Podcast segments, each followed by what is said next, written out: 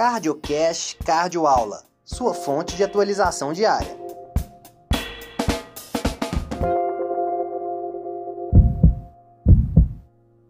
Doença hipertensiva até a década de 1980 era a principal causa de insuficiência cardíaca.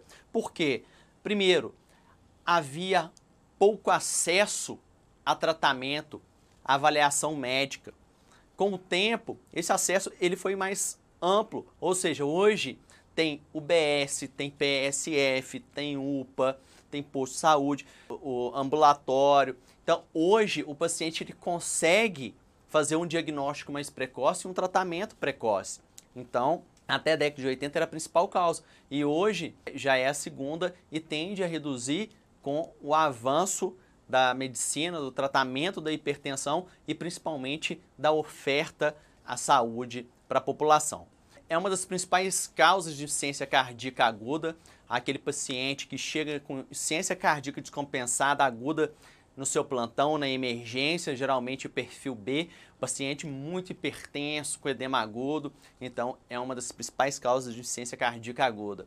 Pode levar tanto a insuficiência cardíaca e fração de ejeção reduzida, quanto a insuficiência cardíaca e fração de ejeção preservada. Então vamos entender cada uma. Insuficiência cardíaca e fração de ejeção reduzida. Por quê?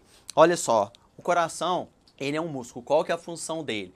A função é jogar sangue para o corpo para nutrir todos os órgãos, certo? Se eu tenho uma pós-carga, ou seja, uma dificuldade para o coração tirar o sangue dentro dele para jogar para o corpo, ou seja, um aumento da pressão arterial, se a pressão arterial está aumentada, eu tenho um aumento de pressão na horta.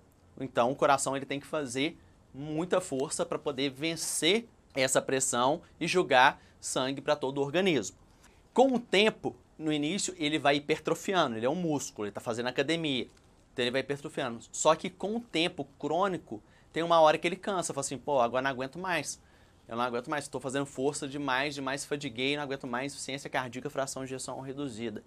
Aquele paciente que você cortou isso no meio do tempo, mas ele ficou ainda um tempo é, razoável, com pressão descontrolada, aquele hipertrofiou, virou aquele coração fortinho, musculoso de academia, qual que foi o problema dele?